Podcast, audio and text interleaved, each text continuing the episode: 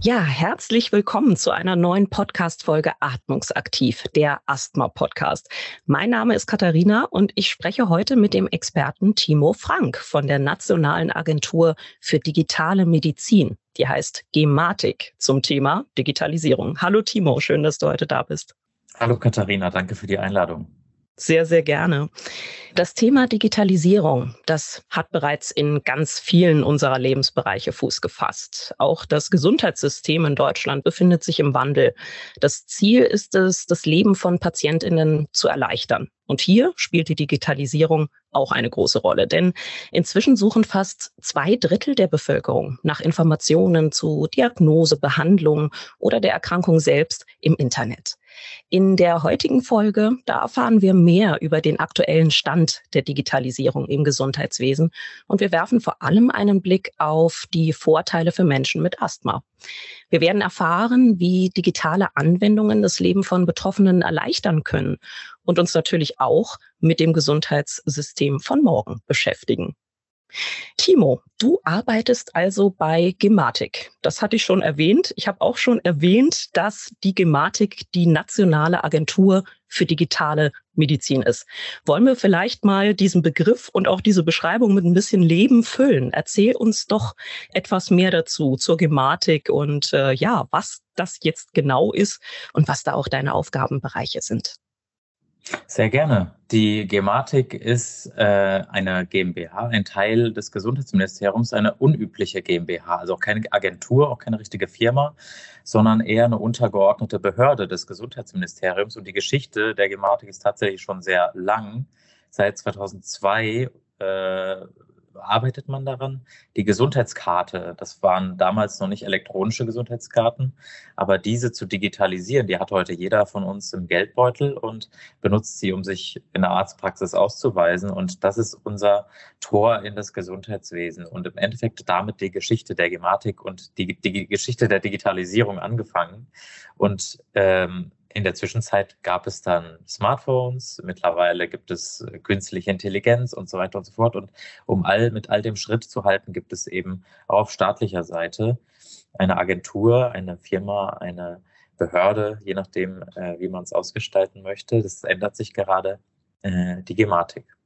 Ja, wunderbar. Da haben wir ja schon einiges erfahren, auch zur Geschichte der Gematik. Ich erinnere mich auch noch gut daran, als die Gesundheitskarte eingeführt wurde und das alles losging. Du hast schon erzählt, einiges befindet sich im Wandel, einiges tut sich ähm, da an dieser Stelle. Warum liegt es dir denn persönlich am Herzen, hier näher reinzuschauen und äh, warum liegt dir auch die zunehmende Digitalisierung im Gesundheitswesen persönlich am Herzen? Und für mich ist es ganz offensichtlich, dass wir daran arbeiten müssen, weil ich selbst Chroniker bin. Und vielleicht gibt es gar nicht so viele Unterschiede zwischen meiner chronischen Erkrankung, der Colitis ulcerosa und Asthma. Das sind beides entzündliche Erkrankungen, verschiedene Organe eben des Darms bei mir und der Bronchien. Und es gibt verschiedene Stufen. Es gibt Medikation, die auf Bedarf oder auf regelmäßiger Einnahme beruht. Und ähm, beides ist wichtig zu digitalisieren. Warum? Weil nicht alle Beteiligten, das heißt nicht meine Ärztin, das Krankenhaus, die Reha-Klinik, Physio- und Ernährungstherapeuten, mit denen ich ab und zu in den letzten Jahren in Kontakt getreten war, immer auf demselben Informationsstand sind. Und das ist gerade bei Medikamenten wichtig. Also wenn ich jetzt nochmal den Bogen spanne zur Geschichte der Gematik, damals 2002, vor etwa 20 Jahren, gab es einen Skandal, der dazu geführt hat, unter anderem, dass wir so eine Gesundheitskarte digitalisieren wollten und die Daten darauf, um eben allen, die an einer Behandlung, an einer Therapie, an einer Diagnostik beteiligt sind, deutlich zu machen, diese Medikamente werden eingenommen, um auf Wechselwirkungen, Nebenwirkungen hinzuweisen, die möglicherweise tödlich enden könnten oder in der Verschlechterung des Gesundheitszustandes. Also um solchen Gefahren aus dem Weg zu gehen, ist es eben notwendig, dass alle Informationen transparent, jedenfalls für alle, die an der Behandlung beteiligt sind, transparent zugänglich sind. Und das ist so meine persönliche Motivation, warum ich das gut finde, dass digitalisiert wird generell. Vielen, vielen Dank, dass du da auch deine persönliche Geschichte mit uns teilst und da auch den Bogen schon spannst zu den chronischen Erkrankungen und auch die Parallelen siehst, auch zu äh, Betroffenen von Asthma. Wie genau können denn digitale Anwendungen Betroffene unterstützen? Wo siehst du da das Potenzial auch zur Verbesserung der Versorgung von chronisch Erkrankten, wie zum Beispiel Menschen mit Asthma? Es sind erstmal ganz, ganz banale und einfache Dinge. Ich nenne mal das elektronische Rezept als erstes. Was möchte ich denn als Patient haben? Ich möchte eigentlich nicht ein rosanes Zettelchen mit meinem Medikament drauf haben. Ich möchte auch eigentlich keinen anderen Zettel haben, sondern ich möchte das Medikament am Ende haben. Und eigentlich ist das rosa Zettelchen oder auch eine App, auf der ein elektronisches Rezept kommt, nur Trägermedium, mit dem ich von der Arzt zur Arztpraxis laufe, von der Arztpraxis zur Apotheke. Die hat es vielleicht nicht vorrätig, muss es doch bestellen, dann laufe ich nochmal wieder zurück. Also im Endeffekt sind das alles Wegezeiten, die man verkürzen könnte mit Digitalisierung. Und äh, eigentlich ist es so einfach, und doch so schwer. Also wir arbeiten seit 20 Jahren genau an diesem Thema, äh, nämlich elektronische Rezepte, elektronische Akten, Dokumente verfügbar zu machen. Ähm, und das sind Dinge, die im Alltag helfen, Zeit zu sparen, zum Beispiel, oder Wege zu sparen, also das Leben einfacher zu machen. Das ist erstmal so ein organisatorischer Aspekt. Ähm, wir können noch weiter in die Medizin reingehen. Natürlich hilft es auch Ärztinnen und Ärzten, den medizinisch Fachangestellten, den Pflegekräften, ich habe auch Physio- und Ernährungstherapeuten genannt. Wenn Informationen verfügbar sind, können bessere Entscheidungen getroffen werden. Wenn ich den Wohnort wechsle, ich bin vor vier Jahren nach Berlin gezogen, habe vorher in Hessen, in Bayern gewohnt. Natürlich wissen die Ärzte, in denen ich, äh, in den neuen Städten, in denen ich dann lebe, nicht meine komplette Krankheitsgeschichte der letzten 15 Jahre und können nicht so gut entscheiden, welches Medikament ich als nächstes nächstes vielleicht nehmen sollte oder welches ich nicht nehmen sollte, noch wichtiger.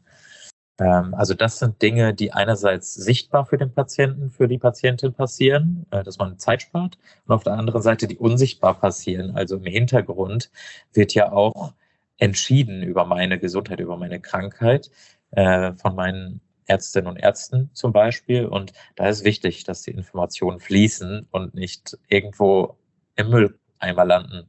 Ja, absolut. Da sprichst du schon ganz praktische Dinge eben an und ganz praktische Beispiele, eben der Informationsfluss, der äh, erleichtert werden kann und eben auch ganz pragmatische oder ganz praktische organisatorische Dinge. Ich äh, muss mit meinem Rezept nicht von A nach B laufen und es geht verloren und all diese Dinge. Eine Sache hast du eigentlich schon umschrieben, nämlich die elektronische Patientenakte, die ja auch schon in aller Munde mittlerweile ist und sehr viel besprochen wird. Wie kann diese elektronische Patientenakte eingeführt werden und dass sie auch in vollem Umfang allen zur Verfügung gestellt wird? Und wie erfahren PatientInnen davon? Wie kann man sich das vorstellen? Also erstmal liegt die elektronische Patientenakte als Anker bei, das ist eine Besonderheit tatsächlich, in Deutschland bei den Krankenkassen. In anderen Ländern, wenn wir jetzt mal nach Amerika schauen, liegt es bei zum Beispiel den Krankenhäusern. Die führen ja eigene Akten über mich. Und das sind dann in Amerika größere Konzerne, die nicht nur Krankenhäuser haben, sondern dann auch dort die Arztpraxen, die Physio-Ernährungstherapiepraxen, vielleicht auch äh, Sanitätshäuser unter anderem unter sich haben und dann eine Akte sammeln als privatwirtschaftliches Unternehmen. In Deutschland ist das nicht so. Also Klar, es werden überall dezentral an jedem Ort, ich hatte gerade die Bundesländer genannt, in denen ich wohne äh, oder gewohnt habe, dort werden Akten gesammelt, aber zentralisiert werden sie von meiner gesetzlichen Krankenkasse, bei der ich versichert bin. Also erstmal wird die Akte von der Krankenkasse, bei der ich gerade versichert bin, zur Verfügung gestellt, mir. Das ist die eine Seite. Die zweite Seite ist so eine Akte, ich habe gerade schon gesagt, muss ja auch allen an der Behandlung Beteiligten, Ärztinnen und Ärzten zum Beispiel, verfügbar gemacht werden. Und da ist es wichtig, das ist eine Erfahrung, die die Gematik die letzten Jahre gemacht hat, dass es automatisch passiert. Äh, da spielt das Thema Opt-out eine Rolle. Also wir möchten uns nicht für eine Patientenakte anmelden oder nicht aus der Sicht einer Arztpraxis Dokumente per Drag and Drop hin und her schieben und hochladen und runterladen müssen, sondern dieser Informationsfluss soll automatisch von A nach B und von B nach A zurück passieren.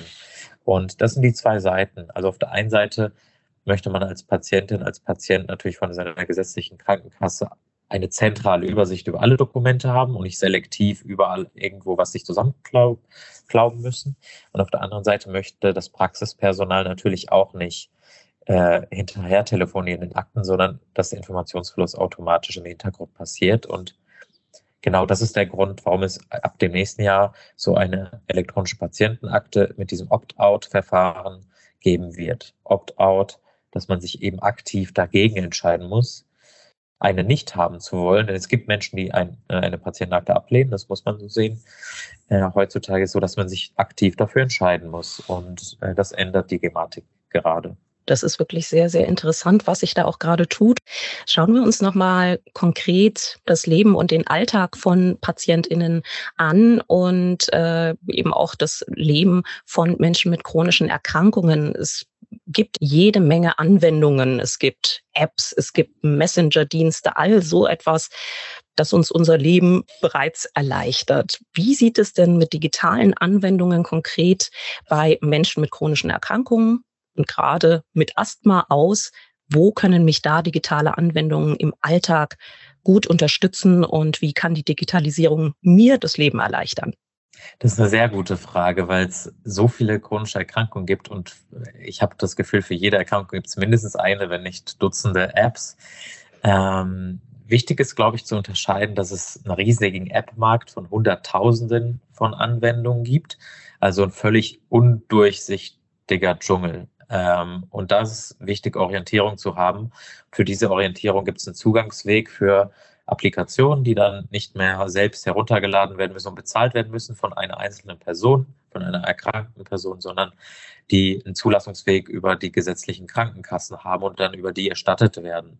Das sind die digitalen Gesundheitsanwendungen DIGA. Und äh, da gibt es für bestimmte Indikationen äh, circa 40 zugelassene digitale Gesundheitsanwendungen, die auch von der Krankenkasse erstattet werden oder eben statt den Erstattungsweg zu wählen, sogar vom Arzt, von der Ärztin verordnet werden können. Das heißt, da ist der beste Weg eigentlich mit der Ärztin oder dem Arzt zusammen. So eine, im Endeffekt ist es ja eine Therapieunterstützung äh, in Anspruch zu nehmen. Also das kann sowas einfach sein wie eine Tagebuchfunktion digital unterstützt, Erinnerungsfunktion oder eben sogar Übungen kann ich mir gut vorstellen, dass es dort einfach praktische Übungen gibt, die äh, genau mir als Patient helfen würden, äh, im Alltag besser zurechtzukommen. Vielleicht auch Informationen bereitstellen, die sonst im Internet durch Google und so weiter ja unsicher sind, ob sie überhaupt äh, stimmen, aktuell sind, ob sie leitlinienkonform sind. Und genau dafür gibt es einen gesetzlichen Zugangsweg für solche Anwendungen, die DIGA das ist wirklich sehr, sehr interessant, was wir eben schon für Möglichkeiten haben, wie wir unseren Alltag mit solchen digitalen Helfern eben auch erleichtern können und äh, dort eigentlich schon ganz gut aufgestellt sind.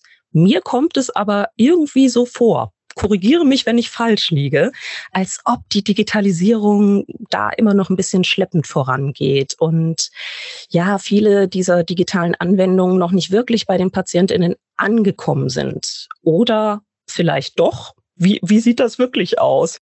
Du hast vollkommen recht. Und es gibt, glaube ich, zwei ganz gute Gründe. Die einen sind technischer Natur, die anderen kultureller, gesellschaftlicher Natur. Also, dass wir darüber nicht Bescheid wissen, dass es solche digitalen Helfer gibt, ist vielleicht eher ein gesellschaftliches Problem, dass wir äh, nicht so digital aufgestellt sind grundsätzlich im Leben. Wenn ich in andere Länder fahre, ich war gerade im Urlaub, dort wird viel öfter digital bezahlt. Also diese Analogie vielleicht mal.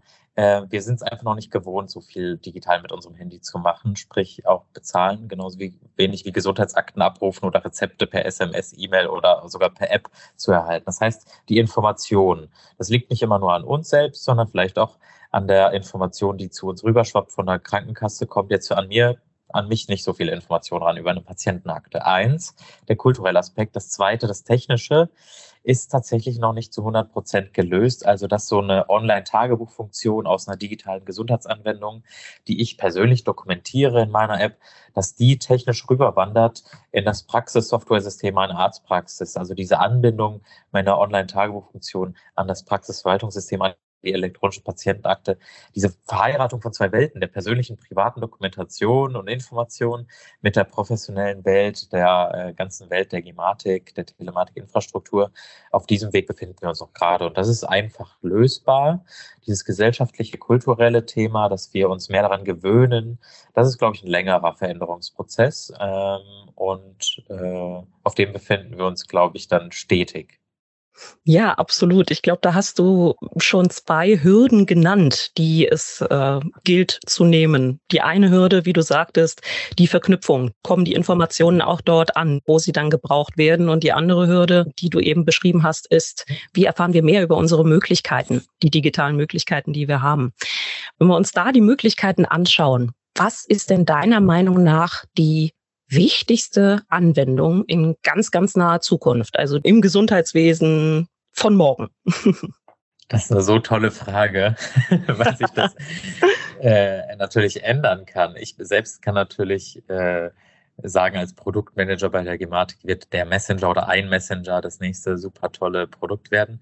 Ich gehe tatsächlich aber davon aus, dass es in den nächsten fünf oder zehn Jahren, sagen wir mal 2030, zu einer Konsolidierung kommen wird und es dann viele Anwendungen so in der Reihenform, wie wir sie kennen, gar nicht mehr geben wird oder ineinander aufgehen. Sprich, wir werden später ganz normal von einer Patientenakte sprechen, ohne das E davor zu hängen oder von einem Rezept, ohne das E davor zu hängen oder einer Verordnung. Und dann wird es nicht mal um die einzelne Anwendung gehen. Und wenn du mich so fragst, was das Wichtigste sein wird, wird es, glaube ich, diese zentrale Patientenakte oder Akte werden, in der vielleicht sogar Messenger oder ein Rezept, Medikationsplan, Notfalldaten und so weiter gespeichert sind. Und dann werden wir gar nicht mehr über eine Anwendung sprechen, sondern dort werden vielleicht auch Online-Tagebücher, Terminbuchungen, Videosprechstunden ablaufen. Das heißt, äh, ich winde mich ein bisschen um die, um die Antwort herum und sage, es gibt nicht die eine Anwendung, aber generell das übergeordnete Thema verfügbar machen von Informationen, den Patienten eine Möglichkeit geben, zu, sich zu informieren, zu interagieren, passiert über die Patientenakte. Super. Wir sehen also, es tut sich viel und es wird sich auch noch viel tun und vor allem auch noch viel verändern. Vielen, vielen Dank, Timo, dass du dir heute ja die Zeit genommen hast, um über das Gesundheitswesen und die Digitalisierung von heute und eben auch von morgen zu sprechen. In unserem Podcast ist das Thema Wohlbefinden ja auch immer sehr, sehr wichtig. Deswegen zum Ende dieser Folge habe ich noch eine Frage an dich. Wie schaltest du denn im Alltag ab und kommen da vielleicht auch irgendwelche Anwendungen oder Apps zum Einsatz? Ja, eine so tolle Frage, weil ich einfach äh, der schlechteste Ansprechpartner für Gelassenheit und Ruhe, glaube ich, bin. Aber natürlich auch auf dem Weg dahin schon viele Sachen gelernt habe. Ich habe dafür Anwendungen genutzt, die mir bei ähm, Meditation oder Atemübungen helfen, entweder abends zum Einschlafen oder tagsüber zum Durchatmen. Ähm, ich muss aber sagen, dass es äh, für mich da nicht auf die digitale Variante ankommt, sondern eher äh, das weniger an Digitalem gut tut. Also wir befinden uns in einer Zeit von so viel Reizüberflutung, dass es auch mal gut tut, abzuschalten. Und damit meine ich das Handy, den Laptop, alle anderen Geräte, über die man ständig verfügbar sein kann. Und deswegen hilft es mir da abzuschalten. Und äh, das fällt einem in der heutigen Zeit gar nicht so einfach. Aber es äh, glaube ich, genau das Richtige, um sich auf sich zu konzentrieren, in seiner Mitte zu bleiben, nicht an die Vergangenheit, an die Zukunft zu denken, sondern an das Hier und Jetzt, auf die innere Gefühlswelt. Dass ich mich da auf dem Weg der Besserung befinde, geht, glaube ich, ganz, ganz vielen. So jeder arbeitet so ständig an sich äh, und hat nicht die Weisheit mit Löffeln gefressen und weiß, mit dieser digitalen Anwendung kann man gelassen sein. Super. Timo Frank, danke schön für diese Einblicke, einmal auch in deine persönliche Geschichte, in deine berufliche Geschichte und natürlich die Möglichkeiten eines digitalen Gesundheitssystems. Ja, und damit geht unsere heutige Podcast-Folge auch schon wieder zu Ende. Herzlichen Dank fürs Zuhören. Und ja, ich bin sehr, sehr gespannt, welche digitalen Hilfsmittel uns PatientInnen in Zukunft zur Verfügung stehen werden. Und ich hoffe, ihr seid das auch und ihr könnt können schon jetzt auf die nächste Folge Atmungsaktiv gespannt sein. Wir hören uns. Bis bald. Eine Produktion von Sanofi.